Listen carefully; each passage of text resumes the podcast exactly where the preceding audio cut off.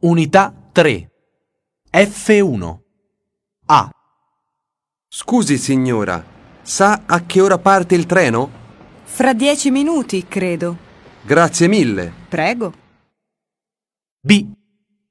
Giulia, puoi portare una delle due valigie? Certo, nessun problema. Grazie. Figurati. C.